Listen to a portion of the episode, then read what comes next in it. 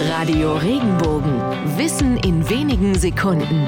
Alltagsfragen leicht erklärt. Warum heißt der Feierabend eigentlich Feierabend?